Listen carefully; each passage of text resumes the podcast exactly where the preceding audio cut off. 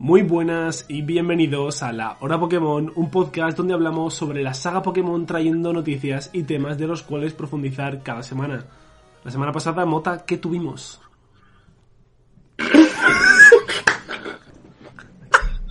Nada, cabrón. no tuvimos nada. Vale, bueno, Literal. espera, espera, espera. y bueno, como siempre tengo aquí a Motita, ¿qué tal?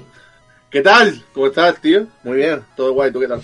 Bien, un poco cansado, un poco cansadete, pero bueno, eh, antes de nada, antes de empezar este pedazo de programa, eh, bueno, pedir unas disculpas a nuestros, a nuestros oyentes, a nuestro público, porque este último mes y medio, entre unas cosas y otras, pues ha habido menos programas de los que debería haber habido, porque esto es un programa, bueno, un podcast semanal, pero pues pasaba una cosa, surgía otra, yo me viciaba al Monster Heart, uy, al, al Monster Heart, ¿sabes? Al, al Monster Al Heart. Monster Hunter, har, har. Al Monster. Y Al Monster. Hunter. Sí. Y pues ha habido pues menos programas de los, de los que debería. Pero bueno, mejores, o sea, mejor que haya programas buenos de calidad a que no haya un programa de relleno que hagamos rápido para simplemente traeros contenido. Así que bueno, eso, eh, antes de, de nada, hablando de Monster Hunter, Monster Hunter Rise, el nuevo título de la tan aclamada saga de videojuegos, vuelve por todo lo alto. He tenido el placer de poder probarlo a fondo y solo deciros que el vicio es brutal. Llevo más de 70 horas y con ganas de hacer otras 70 o las que sean, porque de verdad pedazo de juego. Además estoy seguro de que si os mola Pokémon, este juego os gustará muchísimo, por lo que dadle una oportunidad. Y por cierto, si ya habéis jugado este juego, decidme qué arma usáis, porque hay más de 14, si no tengo mal entendido. Y la verdad es que la cornamusa me, me gusta bastante, así que a tope con ella. Vaya juegazo, ¿eh? Tremendo juego, yo no digo nada. Muchas gracias Nintendo por eh, dejarnos probar el jueguito. Muchísimas gracias de verdad. Y también, obviamente, dar las gracias a los mencionados de Patreon. Muchísimas gracias a Luis, Matías, Carla, Cuarzo Rojo, Fran, Loto, Gerard, Álvaro y Miquel, que es nuevo. Así que Exacto. te damos la bienvenida. Y si tú también, que me estás escuchando, quieres apoyarnos un poquito mon- monetariamente, pues puedes entrar en patreon.com barra la hora Pokémon y echarle un ojillo ahí porque todos tenéis ventajas, por favor, que menos. Exacto. Miquel, el nuevo mecenas, escuchó en el anterior programa que si se hacía mecenas era más sexy y mírale, ha tomado la mejor decisión de su vida. Es que es lo mejor que he podido hacer, la verdad. Así que muchísimas gracias, tío, y bienvenido aquí al podcast. Así que eso, os dejamos ya con el programa de esta semana, un programa muy interesante sobre la organización de eventos presenciales de Pokémon, que mu- muchos de nosotros hemos ido a alguno y tal, pero nunca se sabe lo que hay de- por detrás. Todo el tema de organización, eh, anécdotas y demás cosillas que ahora, pues, estando empanado, no os voy a contar. Mejor os veis el programa y ya está. Así que, Mota, dentro del programa, ¿no? ¡Let's go!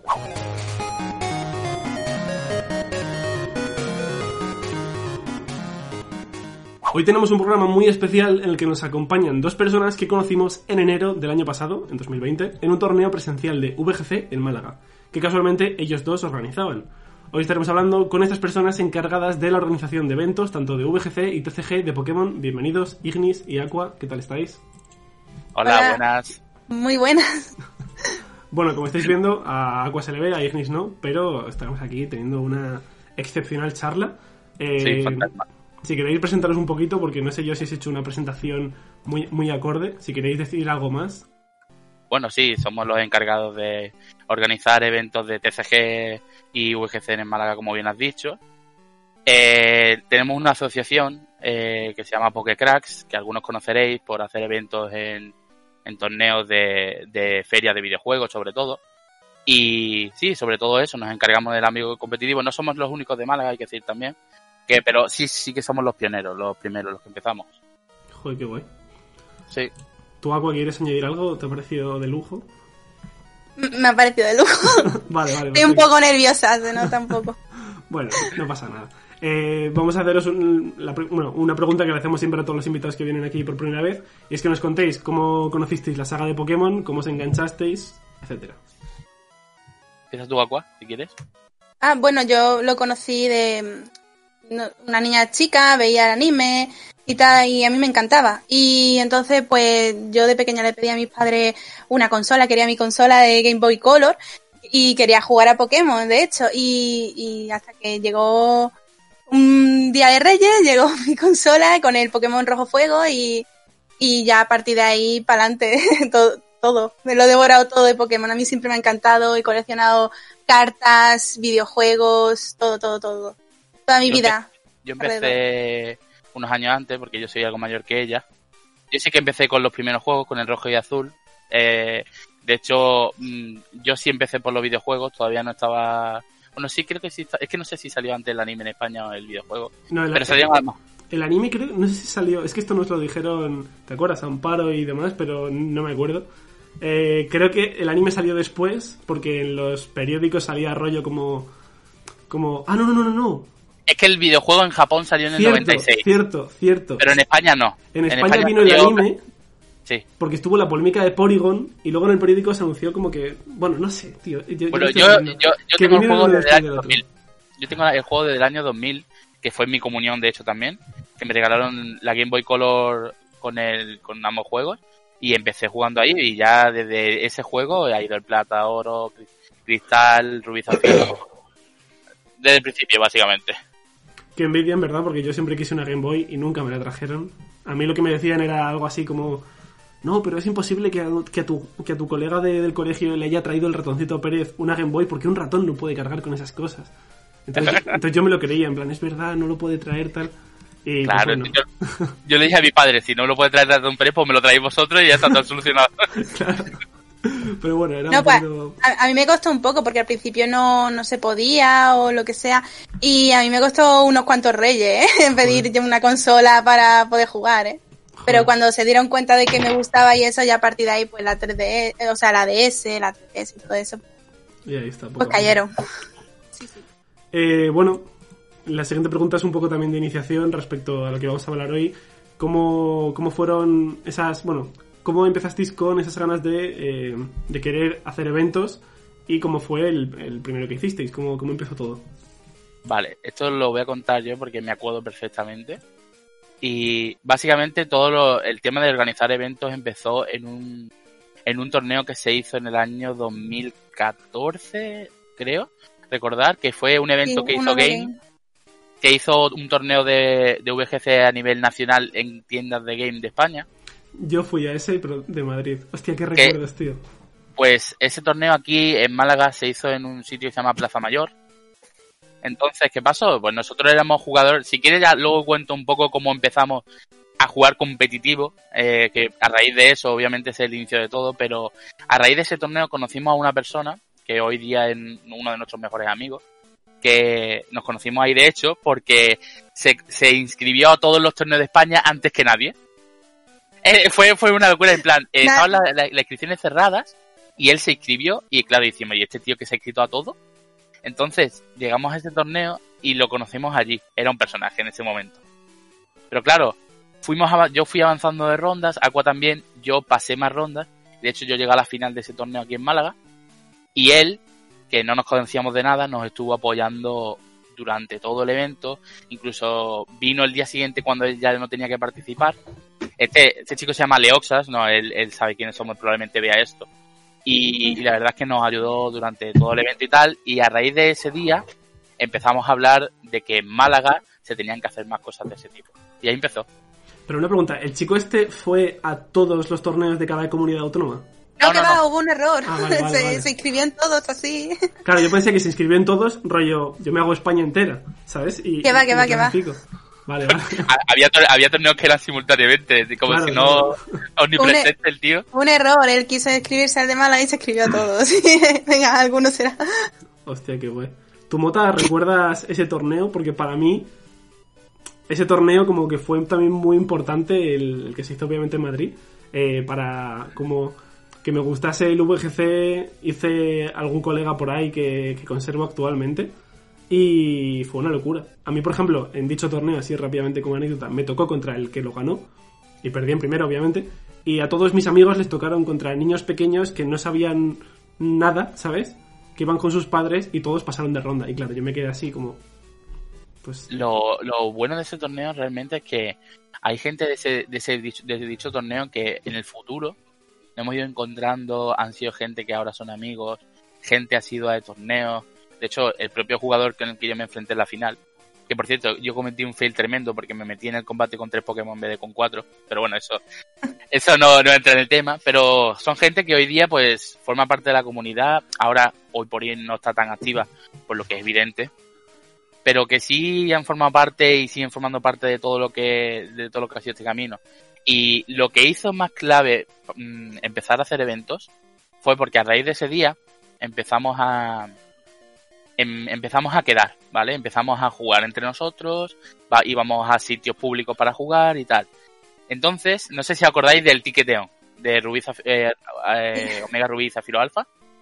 Pues eh, este chico, el, el Leoxa del que comento, mm, consiguió eh, el tiqueteo lo iban a dar de una manera un, un tanto extraña, que ponían unas pistas o no sé qué, y tú ibas con tu consola para recibirlo de la DS y tenías que recibirlo, pero no lo daban hasta cierta fecha, que creo que era noviembre o así.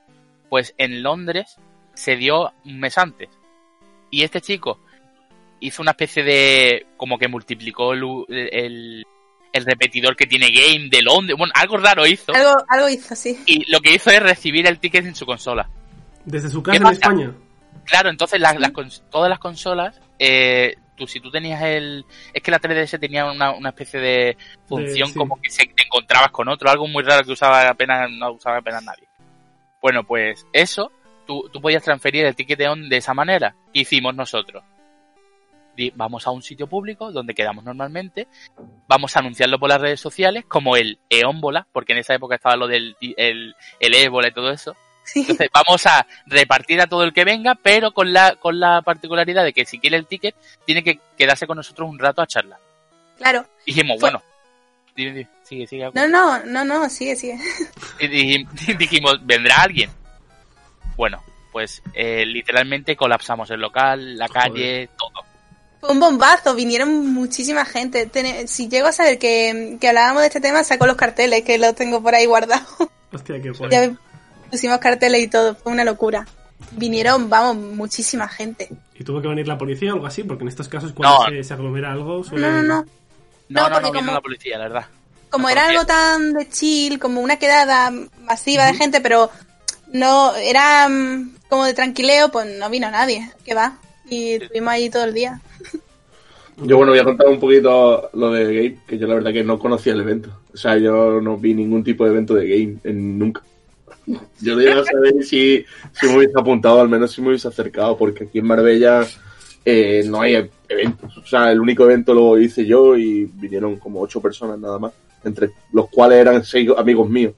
Entonces era como un poco fail. Ahí Mota también quedaste dentro del top 8, ¿no? Yo de Mota, yo de Mota me acuerdo porque Mota vino a hace, Sí. sí. es verdad que vinisteis en enero al Ujú. torneo este, pero Mota vino a Friscon a un torneo hace unos años que yo me acuerdo de las caras de, y de todo el mundo y vino con el pelo rojo, que Sí. me acuerdo perfectamente. ¿A que sí? Que ahí, que ahí fue mi primer torneo presencial al que fui, que quedé en top 8 por culpa de David, que vosotros sabéis quién es David y nosotros también. Sí, sí, sí, sí, sí. Sí, que el cabrón lo único que hacía era hablarme en medio del combate para distraerme, y lo que hacía era distraerme de verdad y no pude combatir bien contra él. Y quedé en top 8 por culpa suya, pero yo creo que hubiese conseguido algo mejor si se hubiese callado la boca, lo único que bueno. Bueno, ese, ese, ese chico, la verdad es que ha tenido la suya con bastantes jugadores, no solo contigo, también te digo. No, ya, ya. Pero bueno, el, igualmente el chaval un par de tortas y se va para la calle. Eso no hay problema.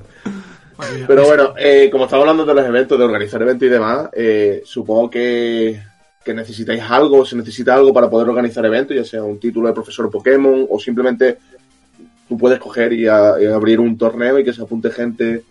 o ¿Cómo, cómo funciona eso? A ver, el tema de títulos y tal. Es que también te, también te digo, cuando nosotros empezamos a organizar, no existía el juego organizado en España, ¿vale? Entonces, cualquier jugador que los había, ¿vale? había algunos jugadores como Sekian, por ejemplo, que eran jugadores que viajaban fuera de España a jugar los nacionales que se llamaban por aquel entonces, que se jugaban en Milán, en Alemania, en Bochum, sitios de ese estilo. Había jugadores que yo considero de los que yo empecé a ver VGC, eh, no sé si los conocéis, por ejemplo, Luna XXL o algo así. Eh, son de los primeros jugadores de VGC aquí por YouTube de habla hispana que, que, que digamos que llevaban mm, vídeos diarios, semanales, hablando de estrategia y cositas de estilo, hacían blogs de sus viajes fuera. A mí me encantaba ver ese tipo de vídeos y la verdad es que me hypeaba bastante llegar a hacer eso en un futuro. Pero bueno, cuando nosotros empezamos a hacer eventos no existía el juego organizado en España y no podías hacerte profesor como, por así decirlo. solamente podías hacer eventos y utilizar lo que esté en tu mano para, para, para los premios, para la organización y todo ese tipo de cosas. Y en 2015, por suerte, llegó el juego organizado a España. Y tanto Aqua como yo, que somos de los, no, no voy a decir los primeros porque si hay otros organizadores que fueron antes, pero fuimos de los primeros organizadores que, que hubieron aquí en España, sí, eso es verdad. Sí, de hecho nosotros hicimos varios torneos fuera, o sea, sin ser, Sin ser sin profesores. ser, of- sin ser profesores, claro. Antes de que hubiera el juego organizado aquí en España. De hecho, nosotros cuando llegó el juego organizado aquí en España lo, lo vivimos en plan bien por fin, ¿sabes? Fue una locura. Y bueno, eh, bueno, No, espera, quiero hacer una pregunta más sobre esto. Eh, ¿Os costó mucho hacer esa prueba? Porque según me han dicho es como muy... No sé, es como muy rara en el sentido de que es muy corta, pero son como muy selectos. No sé si antes eran como tan selectivos con la gente como ahora. Porque creo Sí. que eh, Emota lo hizo copiando y pegando, según me dijiste, unas respuestas de otro chaval que lo había probado y le suspendieron. Entonces, no sé hasta qué punto... no- es que realmente ese tipo de... Mira, es que tú podías saber, ¿vale? Tú podías entender el tema del rule, de la, del ruling de Pokémon, porque yo al fin y al cabo he estudiado bastante todo eso. Yo, de hecho, siempre con Aqua, eh, siempre hemos estudiado juntos ese tipo de cosas para estar al tanto de todo. Al fin y al cabo, tú si eres un organizador o eres un juez, eh, tienes que estar al tanto de todas las reglas, porque eh, luego quiero hablar de este tema. En TCG es muchísimo más difícil ser juez porque TCG mm, es una- una- un juego físico en el que tú, por ejemplo, si quieres hacer trampa, la puedes hacer. Pero Claro. es otro mundo. Claro, que Claro, puede hacer tú- como juegos de manos, ¿no? Y en la consola no. A ver, tú, im- imagínate que, yo qué sé, por ejemplo, un ejemplo. Eh, tú a- aplicas mal el efecto de una habilidad o haces mal el efecto de una carta de, de entrenador. Si tú haces eso y ya eh, perjudicas el estado del juego porque tú tienes una mano y ya hace que esa mano, por ejemplo, la pierda y tengas otra, ya estás cambiando el, el devenir del, del, del game. Entonces, eh, hay distintos tipos de penalti que se aplican y todo eso tú lo tienes que saber y saber aplicar en cada momento y obviamente cada jugador en los que estás con los que estás bregando, por así decirlo, ellos tienen su interés en ganar la partida. Es como un árbitro en el fútbol. Igual, el, uno dice que este le ha pegado la patada, el otro dice que no le ha tocado y aquí a defender por lo que uno piensa, ¿no? Entonces, ¿quién tiene la verdad?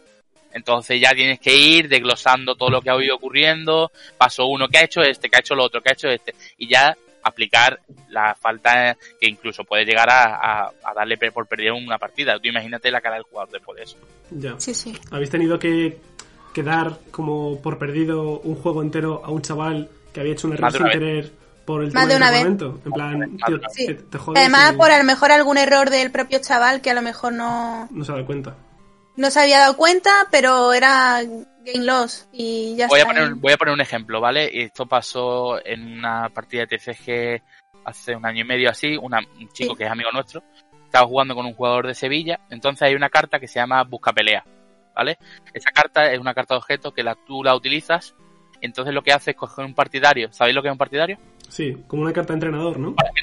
Una carta de entrenador se divide entre, entre distintos tipos de cartas. Objetos, que son consumibles que puedes util- utilizar todos los que tengas en tu mano durante todo el turno. Partidarios, que solo puede, está limitado a un uso por partida, eh, por partida no, perdón, por turno. Y luego están los, los estadios, que es un, básicamente es un campo que se pone, tiene un efecto para todo el campo y solo puede haber uno a la vez. O sea, cuando en el momento que el rival posee su estadio, pues mm, pisa el tuyo y se descarta. Básicamente, entonces, el partidario te coge un partidario, ese objeto, del descarte y lo pone en tu mano. Entonces ya lo puedes usar. ¿Qué pasó? El, eh, muchas veces tú dices, busca pelea, uso tal. Porque en teoría lo tienes en descarte. Entonces, eh, hay una carta que, se- que es la carta de N, que ambos jugadores barajan su mano en el mazo y roban tantas cartas como premios le queden. Entonces, esto al final de partida es muy beneficiario para el que va perdiendo porque si tú tienes a lo mejor, te quedan cuatro cartas de premio, tu rival una y usas N, tu rival va a robar una carta y se puede atascar. Claro. Entonces, ¿qué pasó? Usó busca pelea y dijo el rival, uso N. Y antes de mirar la pila de descarte para enseñar el N, el rival barajó su mano. ¿Entiendes? Y luego dije, ay, que no tengo el N en el, en el, en el descarte. Eh, aunque sea el que haya sido perjudicado, ha cometido el error de barajar su mano y le tuvimos que dar por partida, la partida por perdida, aunque había sido error del otro. Joder. Eso, eso jode, porque tienes que decirle al, al- a esta persona que encima ha sido perjudicado, has perdido la partida por ingenuo. por así Por- decirlo. sí, por no haberte dado cuenta que él no tenía N en descarte, por ejemplo. Que Ahí parecemos los malos, la verdad, pero es No, lo que claro. Vosotros tenéis que ser, en plan, ni blancos ni negros. Imparcial. Tenéis que ser imparciales, esa es la neutrales, neutrales, y, sí. y si las reglas son las reglas, si no os acatáis a ellas, luego pues ocurre lo que ocurre. Pues algunos comentarios de no, es que habéis beneficiado a este, pero a este no, tal. Entonces, ahí están las reglas para que a vosotros no, no os Sí. pase nada, entre comillas, como diciendo, oye, las reglas son estas, yo las acato y punto. Voy a hablar, si quieres, de lo que me había comentado antes, que, me he ido un poco por las ramas y voy a hablar del tema del examen, ¿vale? El examen se dividía, por lo menos cuando yo lo hice, sí es verdad que más adelante cambió un poco y tal, aparte de que lo traducían, en su momento era solamente en inglés. Entonces el examen se dividía de dos partes. Una parte de, de- básicamente teórica de ruling, en el que tú tenías que más o menos saber, pues, básicamente de reglas, de cómo se aplica esto, cómo se aplica lo otro. Y luego te había una parte moral, pues así, de una parte ética, que te preguntaba un poco pues sobre los valores de Pokémon, te, te, pregunta- te preguntaba un poco de por qué quiere hacer esto, qué quiere... Entonces, tú ahí no podías decir por qué quiero ser organizador, no lo podías soltar así o pegar y copiar, porque al fin y al cabo eso, hay una persona, unos gente que va a estar viendo ese tipo de cosas y que va a leerlo. Porque aparte tú eso lo tenías que poner en un foro, en el foro de, de organizadores. Entonces, si tú a lo mejor copiabas y pegabas el de otra persona, esto, esto se veía. Y no, no es que una máquina vaya a mirarlo automáticamente. Entonces, tú tenías que poner algo que, que tuviera sentido, que ellos vieran que es bueno para el, para el cuerpo de organizadores y todo eso. Entonces, básicamente, ma- a- a- y también al principio es que no había información, porque tú ahora a lo mejor quieres hablar y quieres preguntar esto y hay muchísimos organizadores y mucha gente que sabe sobre el tema. Sin embargo, cuando yo a lo mejor quise hacerme organizador, que yo me hice justo antes que Agua, Agua se hizo un par de semanas después que yo, eh, cuando yo lo hice, eh, no tenía por dónde informarme, no tenía dónde saber, el tema del ruling era más confuso porque no... Ahora, por ejemplo, tenemos a una persona que es el encargado de, de digamos, el manager de, de España, el con el que todos los organizadores que, que hay podemos acudir en si tenemos algún problema. En aquel momento no sé si lo había, pero era todo más confuso, no había grupos de WhatsApp como hay, ahora, no, no había tanta información. Entonces sí era más complicado. Pero sí, el examen no es muy difícil, pero te hace falta saber un poquito, sí. Ok. Pues, Mota, lo que ibas a decir antes que te he cortado. Sí, le voy a hacer la pregunta de cómo se organiza un torneo presencial, las pautas que hay que seguir, cosas que no se deben olvidar, emparejamiento, todo ese tema, para saber el- cómo se organiza o, cómo, o qué pautas hay que seguir. La estructura, básicamente. Ahí está. Eh, te refieres a un torneo eh, Claro, un oficial torneo. de Pokémon, ¿no? Exacto. Sí, sí. Por, por ejemplo, el que fuimos en Málaga el año pasado, que era un torneo que contaba, que daba puntos oficiales para, para bueno, para el, el mundial. El mundial. Sí. ¿Cómo se organiza? En plan, empieza desde el principio, supongo que tendrás que contactar con la tienda, etcétera, luego Sí. cómo se organiza. El tema tienda, el, en tema de VGC es más complicado. En tema TCG es más fácil porque digamos que el TCG es un producto que la- en la tienda pueden comprar. Me explico. Si tú encuentras una tienda que vende productos de cómics, de cartas, de lo que sea, entonces tú hablas con esa tienda y llegas a un acuerdo, mira, quiero organizar Pokémon. Eh, si, eso, si esa persona, obviamente de la tienda, ya no es organizador, tú hablas con él y tal, y tienes que llegar a un acuerdo de hacer unos torneos eh, semanalmente y mensuales, porque hay otros torneos, hay distintos grados de torneos. Ya creo que esto ya te lo expliqué en su momento, pero para la gente que está escuchando el podcast y tal, en Pokémon, cuando tú vas a competir, tú tienes que llegar a un cierto corte de puntos, que eran en este, este año eran, bueno, este año, me refiero a la temporada en la que paramos de jugar. Eran 350 puntos para conseguir el, el día 1. El día 1 es, tú vas al mundial y juegas la primera eliminatoria que se juega en el mundial, que hay muchísima gente. Y es bastante complicado clasificar por el hecho de que hay muchísima gente que llega al corte. A ver, no es tan fácil, no es fácil, pero sí es verdad que hay muchísimo mayor, ma- mayor cantidad de personas. Y luego está el otro corte, que es el día 2, que ya automáticamente te saltas el día 1, hay muchísimas menos personas, porque se clasifica solamente el top 16 de Europa. Entonces, llegar al top 16 de Europa, aparte de ser muy caro económicamente y tener mucho tiempo para viajar, porque hay que viajar muchísimo. Tienes que ir a, a regionales, tienes que ir a, a mid-season de muchísimas ciudades, tienes que ir a, a, a internacionales, tienes que ir a muchísimos sitios. Es más, en el torneo bueno. vino un chico polaco, ¿no? ¿El qué? Sí, vino un chico polaco. Sí, de verdad que eh, era muy buena gente el chico y, y él vino porque, según decía él, donde él iba a jugar torneos había muchísimo nivel porque iban de otros países y tal y que había visto que en Málaga pues se jugaban muchos torneos y por, por Andalucía. Es que es verdad que en Andalucía hay muchos sitios donde se juegan torneos, entonces mm, creo que venía a hacer una especie de tour de Málaga y luego iba a Sevilla, uno- un rollo extraño. Voy a empezar a explicar un poco cómo va el tema del torneo, por ejemplo, el que, vos- el que vosotros jugasteis, que en ese caso era un mid-season, creo que era, ¿no? Sí. Vale. El Mid-Season es el segundo torneo. Bueno, el más bajo de todos es el Premier Challenge. El Premier Challenge es un torneo, el eh, sistema suizo, como en el ajedrez. No sé si conocéis cómo va el sistema suizo. Sí, sí, el suizo. Es un suizo, vale. Entonces, para tú poder organizar un torneo, tienes que pedirlo previamente en Pokémon. Tienes que poner todos los datos del torneo, dónde va a ser. La propia Pokémon mira, mira el torneo, ve que todo está correcto, ve dónde está localizado, si el lugar es idóneo para organizar, eh, todos los datos, todo- para, para poder aplicar los puntos. Entonces, tú una vez ya tienes eso, ahora tienes que esperar a que Pokémon lo apruebe. Cuando ya Pokémon lo sancione, que se dice, pues tú ya, mm, los jugadores ya pueden ir a tu torneo y a ti te dan un código. Ese código lo que hace es que ese mismo código tú lo puedas poner en tu programa de organizador, que es un programa que dan, que tanto Agua como yo tenemos, como los otros organizadores de Málaga también, que tenemos para organizar los torneos. Lo que hace ese programa es que con vuestro nombre y vuestro ID, que es el código que se le aplica a todos los jugadores, que es para si tú, por ejemplo, vas a un torneo de Málaga, vas a un torneo de Granada, vas a un torneo de Madrid, pues el, si participas y ganas puntos, obviamente esos puntos se van acumulando hasta llegar al corte que hemos hablado antes. Entonces, básicamente, cuando tú ya tienes el permiso y ya tienes el código, pues ya tú puedes organizar tu torneo y siguiendo todas las normas y utilizando el programa oficial, que por suerte te va, te va, tú vas vendiendo a todas las personas que tengas con ese código, y, y el propio torneo te va generando los emparejamientos y ese tipo de cosas. Es bastante intuitivo, la verdad. Ok.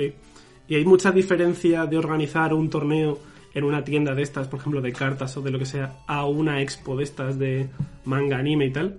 Porque claro, es totalmente diferente. Ahí no es que estés eh, como alejado, sino que vas a estar en un evento con a lo mejor 800 personas y no sé, contad un poquito por ahí cuál es la diferencia.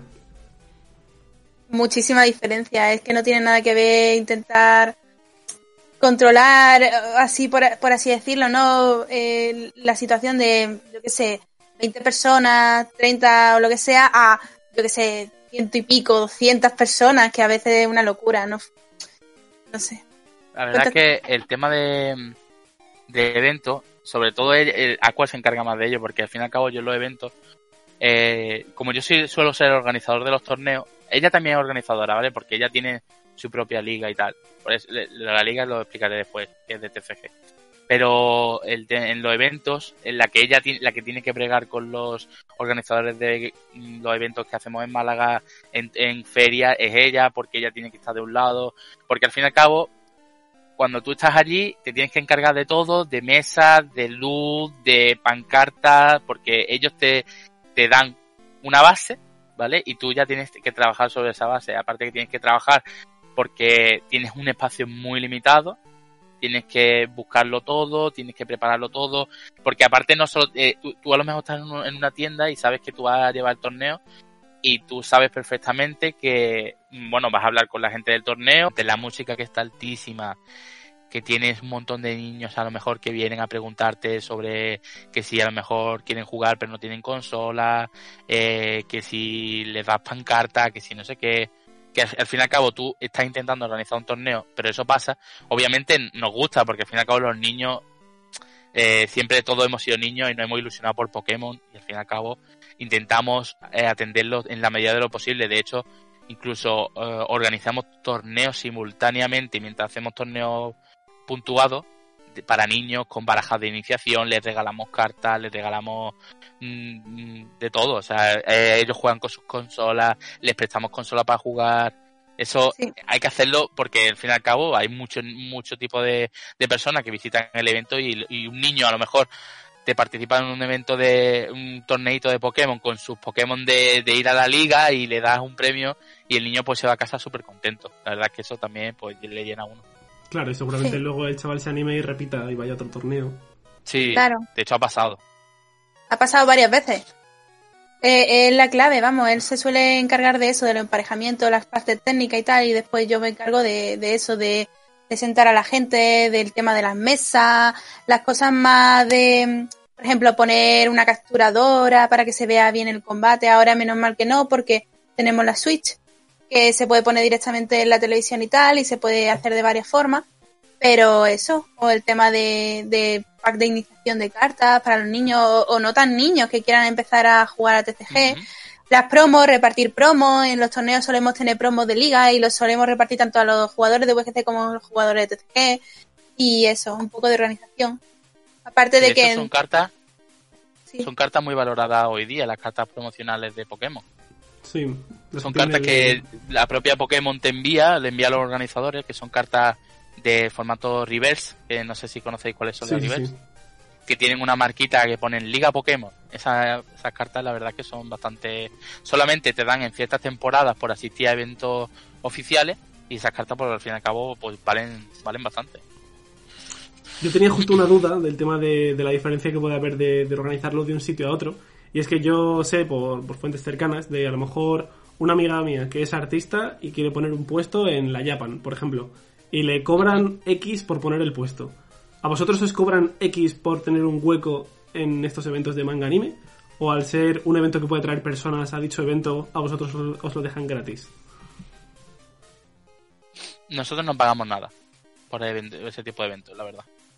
Nosotros al fin y al cabo atraemos muchísima gente que va a pagar su entrada, que, que va a consumir allí y ellos supongo que ven ese tipo de cosas, porque eh, eh, también hay que decir que cuando nosotros empezamos a hacer eventos sí que tuvimos que currarnos un poco, porque tuvimos que hacer eventos en otros sitios.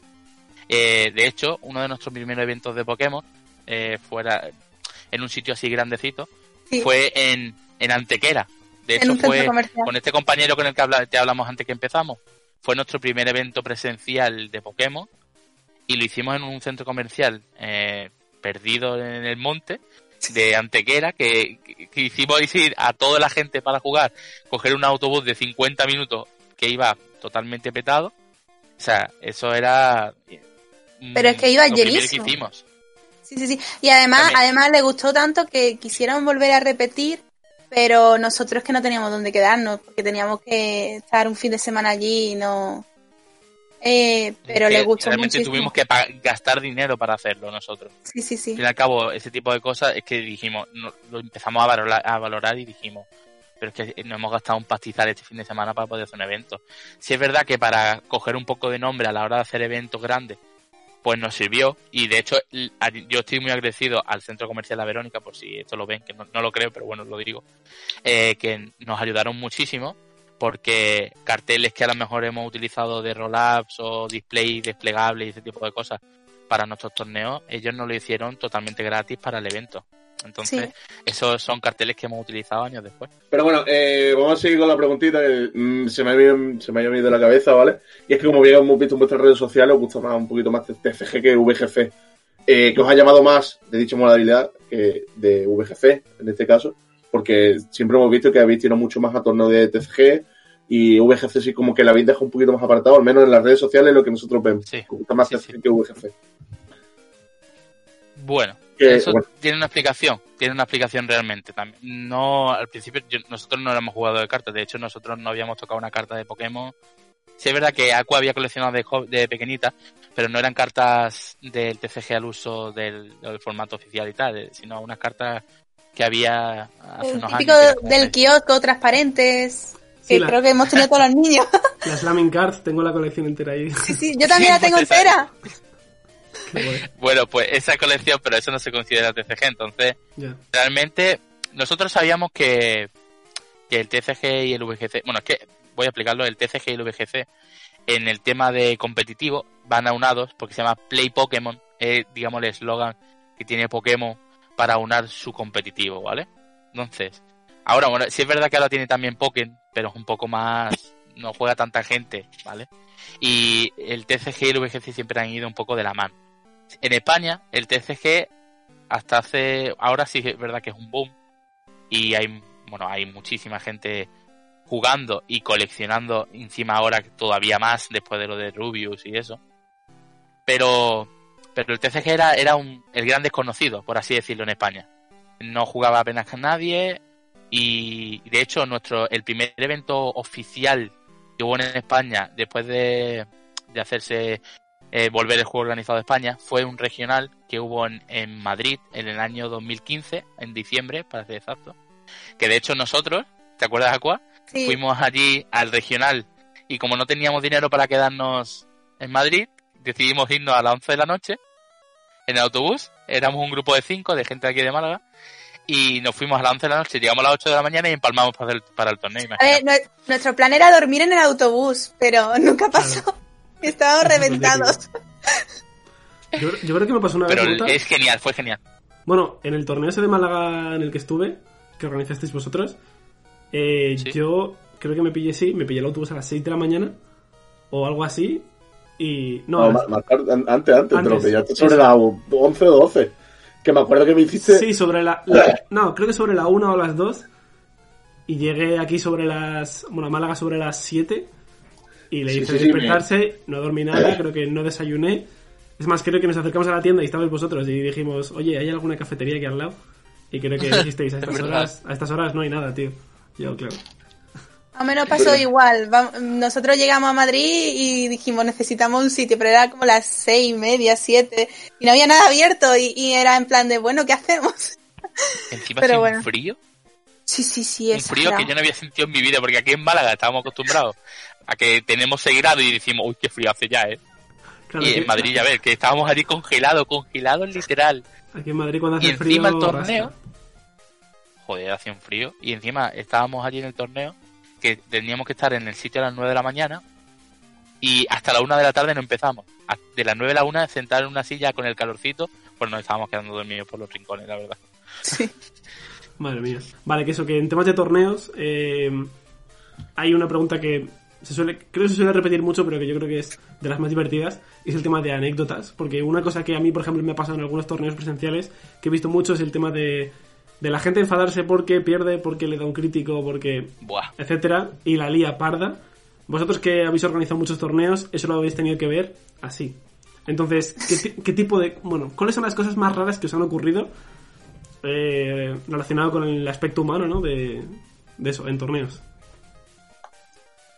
A ver, es que el problema es que las comunidades se van conociendo cada vez más, ¿no? Entonces, hay, hay, hay momentos en los que quizá llega un torneo y ya previamente se masca eh, la tragedia, por así decirlo. Sí, es verdad. Entonces, Hay como una guerrilla dentro. Sí, sí, eso pasa, va pasado. Sí, Es sí. que literalmente yo le he tenido que, no voy a decir nombre obviamente, pero literalmente le he tenido que decir a dos jugadores, eh, si os vais a pegar, iros fuera de mi tienda o os echo del torneo, literalmente, ¿vale? Pero porque Tiene sentido. hay gente que, que a lo mejor viene con, con rifirrafe de fuera y básicamente, pues tú eres el organizador, tú eres el que está al cargo de ese tipo de cosas.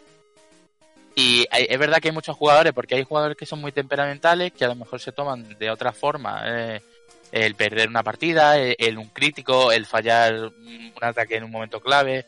en el TCG es lo mismo, a lo mejor es que en el TCG, por ejemplo, si tú, tú, eres, tú puedes ser un pro player y de repente ahora sales en TCG y tienes una mano malísima, que no puedes hacer nada y tienes que decir vas. Y automáticamente tu rival se monta en un turno, te mata el Pokémon y has perdido la partida. Esas son cosas que en Pokémon puede pasar y tú por muy pro player que seas, pues no puedes hacer nada. Entonces hay jugadores que a lo mejor ese tipo de cosas se lo pueden tomar mejor o te lo pueden tomar, tomar peor. Aparte es que en TCG eh, hay eh, pueden pasar muchos más factores. Eh, que bueno, en, en VGC también existe y está muy mal visto. Por ejemplo, en, en VGC el estalear el tiempo para acabar. No sé si conocéis Sí, sí, de- el- el- lo que se llama RNG, ¿no? Eh, ese porcentaje de fallar, de crítico, de parálisis. No, no, no, me refiero, no. Me refiero a, a el, Sí, al time store. En VGC tienes un tiempo, el time, sí. obviamente, el time store. Que, que en- a lo mejor en, en, en singles eh, es distinto porque básicamente tú vas desgastando a tus rivales con ataques en plan tramparrocas, púas, todo ese tipo de cosas. Y vas haciendo cambiar con el switching todo el rato. Que va, pero en VGC si tú tienes un tiempo para decidir tus acciones y tu rival tiene otro. en el momento que tu tiempo acaba, tú has perdido la partida. Hmm. Entonces tú puedes jugar un poco con ese time, porque si a lo mejor tú en VGC tienes los mismos números de Pokémon que el rival y el porcentaje de, tu vida es mayor que el del rival, si quedáis empatando Pokémon vas a ganar. Si tú a lo mejor tienes tres Pokémon y tu rival dos, aunque tú, imagínate que tú tienes dos Pokémon que mm, que uno lo tienes con dos danzas espada metida y el otro también está en buena posición. Que tú sabes que aunque tú tengas menos Pokémon que el rival, si el eh, la partida dura tres minutos más, va a ganar sí o sí. Porque está en una mejor posición. Eso me pasó a mí. Pero el rival tiene la capacidad de, de estalearte con prote, con una doble prote, con, con yo qué sé, haciéndote mil, mil cosas. Entonces, si tú utilizas ese tiempo que te queda para, para ganar la partida y para que el rival se quede sin turno, a veces hay jugadores que ese tipo de cosas pues no lo ven, no lo ven bien y se cabrean cuando pierden por eso y golpean la mesa, se levantan de mala hostia, se quieren ir del torneo. Esto pasa diariamente en los torneos. Pero pasa diariamente. Al principio te choca un poco. De hecho, mi primer torneo. eh, te voy a contar una anécdota bastante interesante que en nuestro primer torneo. ¿Te acuerdas lo que pasó en el torneo de Antequera en el- con los dos jugadores en la final del Landoru tirando terremoto con el poke- con el Zapdos que era volador, que no le podía dar y, y claro, lo encerró porque le estaba creo que tenía un Pokémon que le estaba haciendo otra vez. O no, no, no era otra vez, era Choice Band. El Landoru. Entonces, el Landoru estaba haciendo terremoto, terremoto, terremoto y no podía pegar. Entonces, en la partida mm, se iba a ir a, que el Landoru se quedaba sin PP, empezaba a hacer el ataque golpe y se podía quedar sin vida, pero por el tiempo que quedaba teníamos que decidir quién ganaba la partida. Y como éramos muy inexpertos y no teníamos todavía el ruling, bueno, uno de ellos apagó la consola, se cabreó, se quería ir del sitio, un lío. Y claro, nosotros intentando calmarle, oye, es que esto es así, esto es así, y los el otro jugador diciendo, no, no, no, pues yo he ganado porque él ha apagado la consola, pues no sé qué, no sé cuánto. Y el que ha apagado diciendo, no, no, pero es que él me ha dicho que íbamos a empatar, que no sé qué. Y, y nosotros, madre mía, nuestro primer torneo y ya estamos liando aquí al principio. Hostia, claro. Pero, Pues pero eso es cierto, pasa. pero es cierto ya con- que con la experiencia y la comunidad ya la, ya la vas conociendo, vas conociendo a la gente. Y yo que soy muy directa y tal, voy diciendo, oye, tú relaja- relajadito, no sé qué. Y normalmente ya es cierto que ya no pasa tanto. Joder. Sí, Sí, creo aparte que- ella es la jueza, de- suele ser la jueza de los torneos. Ella eso es verdad que conoce a los jugadores y conoce quién, de qué pie coge a cada uno. Tú tranquilito, tú no sé qué, y hombre, un poco de, de la amistad, ¿no? Sí. De la Sí, que ya nos, nos vamos conociendo de mucho tiempo. Sí, porque conozco, sé quiénes son los que son más, digamos, los que se cabrean más y todo eso. Entonces, como ya los conozco de sobra, eh, le digo, oye, tú hoy relajadito, ¿eh? pero en plan de, de cachondeo, Sí, pero todo bien. Que es más, no, si no recuerdo mal, por culpa de que se fuese un- uno de los jugadores en vuestro torneo, porque el primer combate lo perdió por culpa de críticos y cosas así, eh, Splay no pudo con- clasificarse al top 8. No, eso fue, eso fue, eso fue en otro torneo. eh, Yo ese mismo mes, en el- bueno, eh, cuando fui a vuestro torneo ese mismo mes, luego fui a uno de Madrid. Y yo creo que, que quedé en el- la posición 14. No se jugó el top 16 porque... mm, no, no, no. Eh, ¿Cómo fue? No, perdón. ese- creo ese- que fue aquí en Málaga, ¿eh? No, eh, fue aquí porque tengo la foto eh, del torneo. Solo se jugaba el top 8, pero si eran a partir de, creo, 70 y pico jugadores en el torneo, se repartían puntos al top 16. Pero si eran menos, se repartía solo al top 8. Entonces justo Sí, se, sí. se fue una persona porque ya no clasificaba, pasó a ese mínimo, y yo que quedé en la posición 14, pues... No, pero eso no creo que sea, eso no creo que sea porque los puntos de un torneo no se deciden dentro del torneo. O sea, si tú, por ejemplo, eres cierto número, hay cierto número de personas antes de empezar el torneo, y en el momento que se hace la, se, se inicia la primera ronda, hay tantos jugadores, es por ejemplo, si, si van a haber ocho, si van a haber top 8 cuando se comienza, si al final del torneo se han ido tres jugadores, eso no influye a que siga habiendo to- top 8 porque eso ya está decidido. Entonces, probablemente a lo mejor el jugador faltó o alguno que se apuntó no. No, no, eh, fue no rollo... pasado. fue rollo que jugó sus partidas, había perdido ya, no sé si fueron tres rondas o algo así, ya no clasificaba, se fue y a mí creo que se me iba a haber dado algún punto de estos para el Mundial por haber Ya, quedado en el top ya creo que 16, sé lo que es. pero no se me dio, se le, se le dio solo el top 8. Mira, lo que, lo que pasó ahí probablemente es que tú, si eh, probablemente contra ese jugador te enfrentaste, ¿no? No lo sé.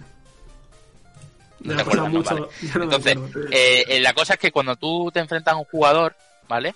Y si esa persona se va del torneo, te va a bajar el porcentaje de victorias. Eh, o sea, tú, el porcentaje de victorias tuyas eh, también influye el porcentaje de las victorias de tus rivales. Entonces, si esa persona se va del torneo, el, ese porcentaje va a bajar. Por el hecho de que ya va, va automáticamente va a perder su ronda y ha dropeado del torneo. Eso te influye a ti. Si hay una persona que eh, tiene los mismos puntos que tú y sus rivales han ganado casi todas las partidas o han ganado más que los tuyos, pues obviamente esa persona va a quedar por delante tuya. Y tú no puntúes. Eso es lo que probablemente pasó.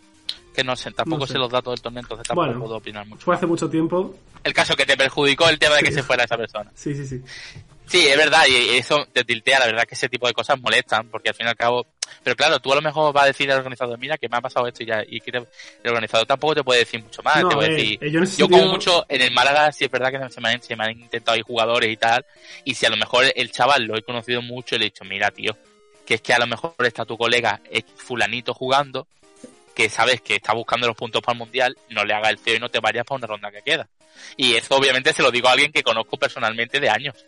Obviamente si yo un jugador que no conozco de nada se decide el torneo, pues adelante haz lo que quiera. Pues bueno, ¿cómo creéis que serán los torneos post-COVID? O sea, va a haber mucha más gente que vuelva a venir por el tema de, wow, por fin otra vez eh, presenciales, o va a decir la gente, cálmense, COVID, eh, no quiero saber absolutamente nada de eh, zonas cerradas y demás.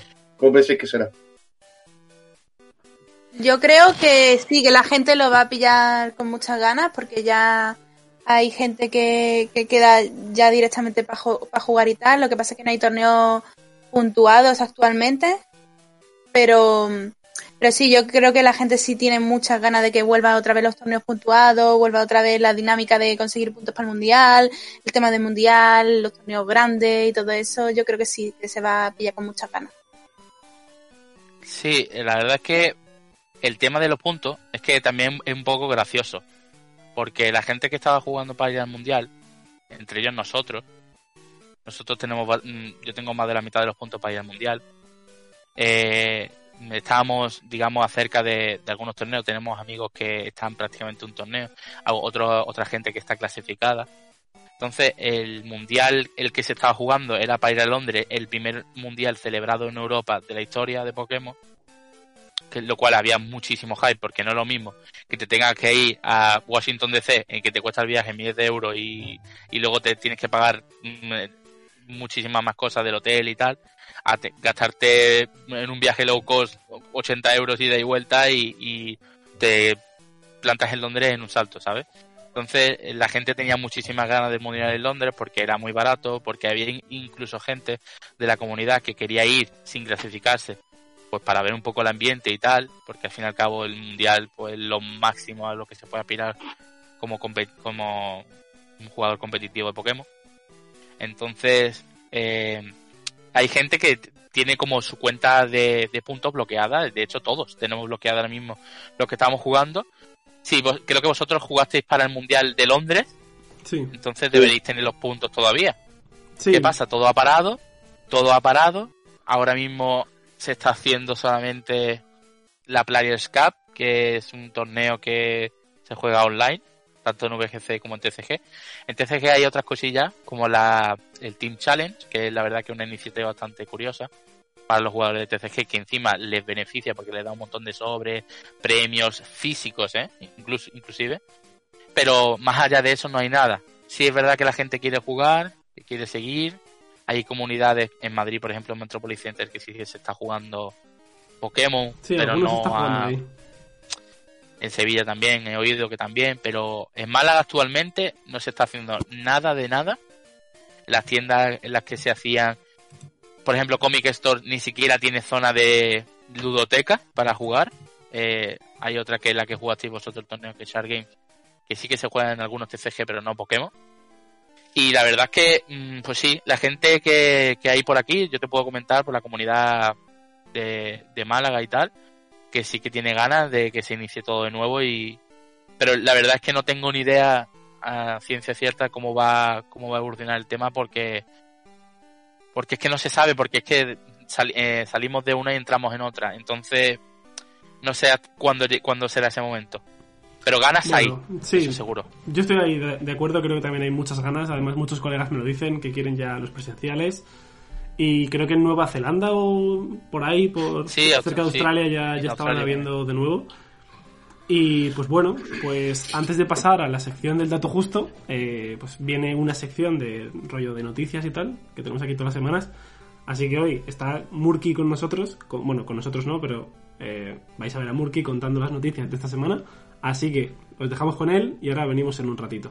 Pues muchas gracias a Splayon por darme paso para esta maravillosa, fantástica sección a la cual pues vosotros vais a disfrutar de estas noticias que bueno, gracias a la web Pokémon Alpha X y Z por dármelas, porque si no yo soy un poco cafre y a lo mejor encuentro ni la mitad, pero bueno. Para empezar tenemos el que el día 1 de abril de este, bueno, que pasó ya hace unos días, llegaron los Bidoof y hackearon la cuenta de Pokémon por algún extraño suceso. La es que ahí fue un poco recogida de cable de Pokémon, ya que después al acabar el día dijeron, no, es que los Bidoof esto no puede volver a pasar, o sí.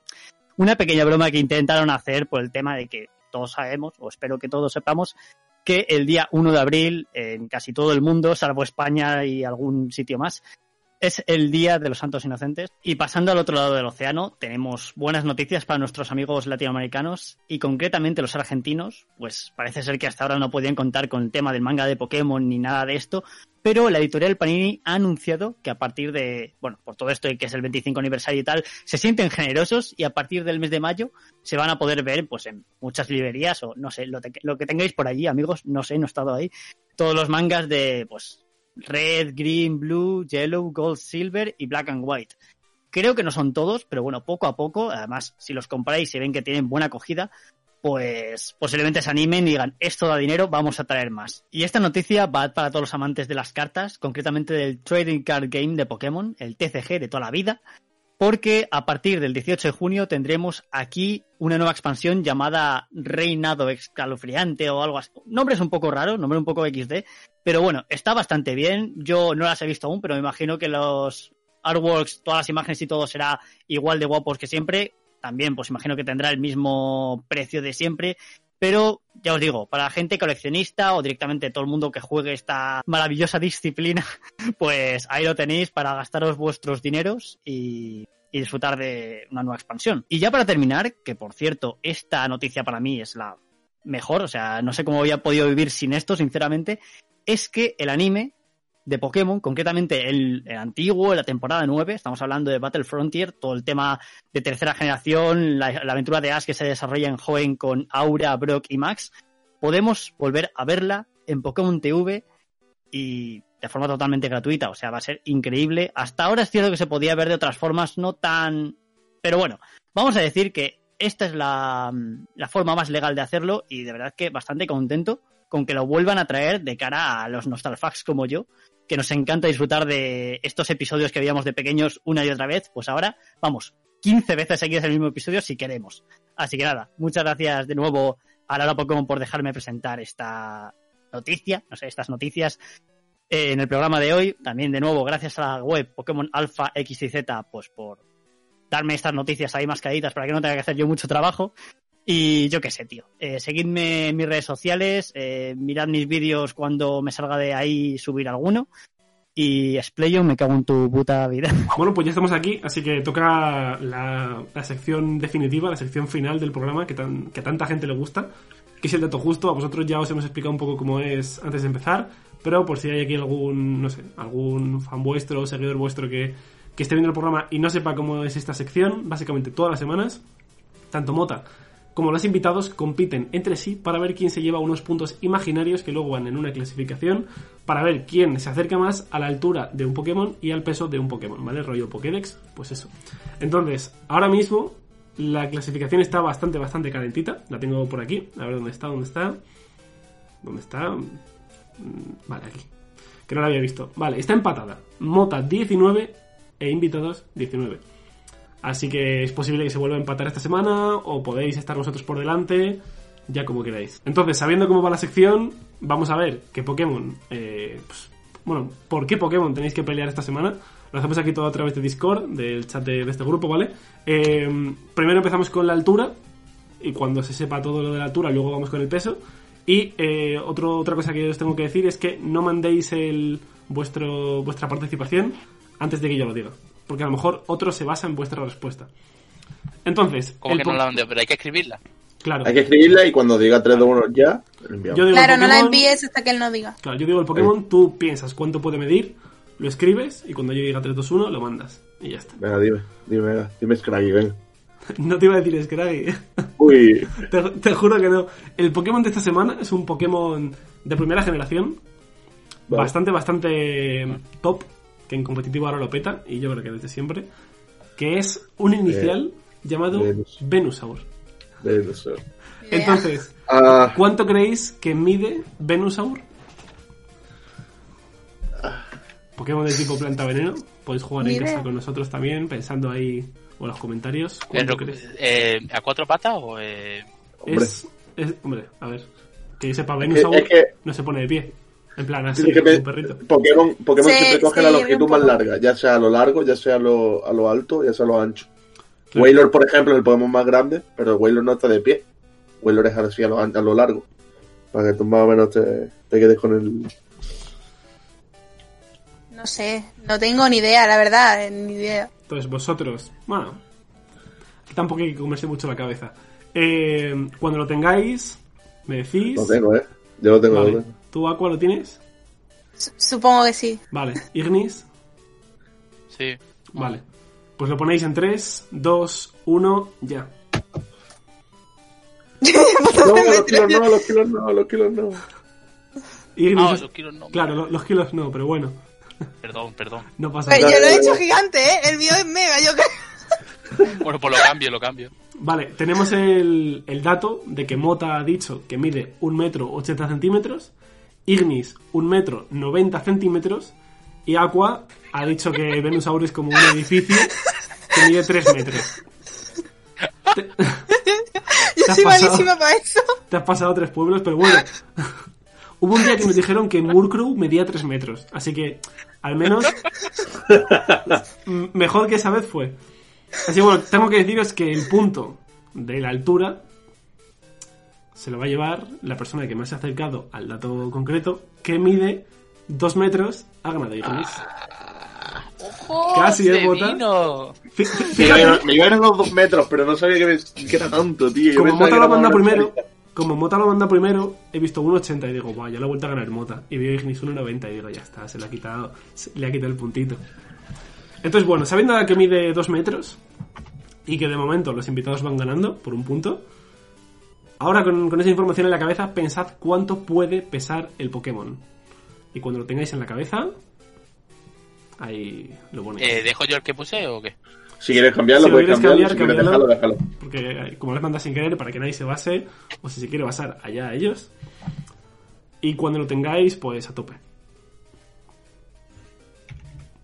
¿Cuánto podrá pesar este Pokémon, este sapito? Lo acabo de cambiar. Como se ha más acercado el anterior. Se ha harto la polla.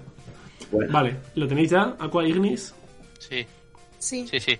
Vale, pues lo mandáis en 3, 2, 1, ya. Vale. ¡Ojo! Ha estado calentito, calentito, calentito. Bueno, tenemos que Mota ha dicho que mide 180 kilos. Bastante rechoncho ese sapito. ¿qué mide? ¿Qué mide? Perdón, que pesa, que pesa. Los kilos no se pueden medir. Bueno, se pueden medir, pero no, da igual. Eh, luego Aqua ha bajado un poquito diciendo que pesa 150. Y luego Ignis ha vuelto a bajar un poquito diciendo que pesa 120. El punto de esta semana se lo es para lleva. mota, seguro. no, se le vuelve a llevar Ignis porque pesa 100 kilos. ¿100 kilos? Sí, pesa 100 kilos. Ya pesa poco, ¿no? ¿Poco? Bueno, sea, yo, yo le iba a cambiar a 150, pero en verdad es que más o menos me he basado un poco en la altura. claro. Yo creo que Mota. Es que lo iba a cambiar, lo iba a cambiar, pero como me has dicho que he ganado yo, he dicho, es que en realidad tampoco No, claro, grande. pero yo me había fijado y solo en la altura. El peso, en lo que habéis puesto antes, no, no me había fijado. Pero bueno, habréis vuelto a ganar porque te- eras el que más se había acercado. Así que bueno, eh, los invitados han sacado dos puntos. Habéis hecho una muy buena semana. Habéis vuelto a dejar a Mota en calzoncillos. Mota, eh, tú ya sabes que si te sacan X puntos, te despedimos del programa. Dejas de formar Ya, bueno, parte del equipo. estoy dejando un poquito. No, no, es, es una broma. ¿Te imaginas? ¿Te imaginas? Plan, como no cumplas. Hostia, sería brutal. O sea, se- se- sintiéndose súper mal porque han ganado, ¿sabes? Madre mía. No, no, no. Que no, a no ser, a no ser. a no ser, te imaginas, ¿no? Vamos echando uno por uno y quedo solo yo. Y luego queda vacío el programa. Que bueno, pues eso, el programa llega ya a su final. Eh, lo primero de todo, agradeceros que hayáis estado aquí compartiendo un poquito de vuestro tiempo con nosotros. Eh, siempre le decimos a los invitados si nos quieren sugerir a alguien al que os gustaría ver por aquí en el programa en un futuro, pues que tenéis vía libre de, de sugerirnos a alguien que conozcáis, que digáis, oye, sería muy interesante esta persona. Mm, Mira, a mí, me, a mí se me ocurre una persona también que mm, nos ha ayudado a nosotros mucho con el tema también de... Eh, tiene que ver también con nuestro ámbito, pero ahora también se está dedicando a hacer streaming ayudando a Victory Road, que básicamente ahora está haciendo... Ahora está haciendo eh, la mayoría de los torneos online que hay y la verdad es que tienen un nivelazo tremendo. Eh, es un chico que lleva organizando más o menos del, del mismo tiempo que nosotros, incluso un poco antes, y que tiene una calidad en sus streaming tremendo y un lo hace todo genial, todo lo que hace en los eventos. Eh, a lo mejor suena el nombre, se llama Sufi, Sufian, Me suena mucho. de Pokémon Granada. Me suena mucho. Bueno, Estuvo- pues. estuvo en el Sufi, torneo que- Aparte, aparte de ser una pedazo de persona, ¿vale? Eh, es un gran organizador. Es un chaval de 10. Es un- es eh, tiene una, una calidad en sus streaming que ya te digo que lo está haciendo ahora con Victory Road porque lo vale y la verdad es que es un tío que, que yo creo que tendría mucho que decir por aquí. Tío, pues fíjate que Y tal, si y, queréis saber el tema de... Dime. que tal y como lo estabais presentando, pensé que, iba- que ibais a decir a Shinichi. No sé, o, o Shinichi. Está, o- estaba o- pensando yo en decir a él también porque eh, Benji está intentando hablar de, de Sufi porque es un organizador de 10. Es una persona que, que eso lo hace súper bien y yo te iba a proponer que como jugador, una persona que ha ido a mundiales, que sabe lo que es el competir día tras día, lo que es el entrenamiento y todo eso, eh, también recomendaría a Sininchi, que es un jugador que siempre ha estado ahí y, y dando unos resultados excelentes. Entonces, esos dos yo creo que serían geniales traerlos aquí. Aparte Sininchi, eh, eh, es decir que al ser de Sevilla es un jugador que conocemos muchísimo en Málaga y que aparte de ser un jugador que el, del nivel mundial que tiene, ya, lo ha demostrado mm, llegando a el top de- del mundial 2018 creo que fue. Eh, un jugador que te ayuda cuando estás empezando, te dice que has hecho mal, que has hecho bien. Muy buena persona y muy buen jugador. Además, algo que tiene es que tiene mucha templanza. Entonces, él, ya hemos estado hablando de jugadores que le cuesta mucho más y tal. Y él no, es muy tranquilo, juega muy claro, todo muy perfeccionista. Es una persona que se merece estar donde ha estado y sería súper interesante traerlo aquí para conocer la trayectoria y lo que le ha llevado. Y Sufi también como para conocer sobre cómo se hacen los torneos más de VGC y todo eso. Yo creo que esos dos invitados serían excepcionales. Pues fíjate que con Shinichi ya estuvimos hablando hace, no sé si unas semanas o unos meses. Estuvo ahí comentando unas cosillas, así que, así que bueno, nosotros no, no desvelamos nada, pero han sido unos, unas buenas sugerencias. Así que, Sí, no sí. sé, si queréis decir algo más, todo vuestro. el- Pues muchas gracias a vosotros por invitarme y, y dejar un po contar un poquito de lo que no se ve detrás de las competiciones y que al fin y al cabo hay muchos organizadores como nosotros que trabajan día a día porque el competitivo de Pokémon llegue más alto porque al fin y al cabo no tiene tanta visibilidad como otros juegos como League of Legends o Fortnite. y ese Como los eSports en general, claro. Sí, pero que al fin y al cabo esta comunidad, que estos organizadores que luchan por que el competitivo siga, siga así y que, que muchas gracias a vosotros también por, por invitarnos a, a los dos. Nada, a vosotros por estar aquí. Yo creo que a la gente le habrá molado mucho el programa. Y nada, Motita, como siempre digo, eh, aquí, ¿quieres decir algo más tú? Que siempre eres el último. eh, y también el último. en la tabla. El último en la tabla también. Te vas a quedar sin trabajo aquí, eh, te vamos a despedir. Me me acabo de dejar sin palabras, pero bueno, muchísimas gracias a vosotros dos por haber venido y muchísimas gracias a los oyentes. Una semana, una semanita más, por habernos que estado escuchando aquí un ratito, ¿no? Siempre hay que agradecer a los oyentes. Así que eso, nos vemos la semana que viene aquí en Laro Pokémon con otro programa. Así que ala, eh, a pasarlo bien. Nos vemos. Chao.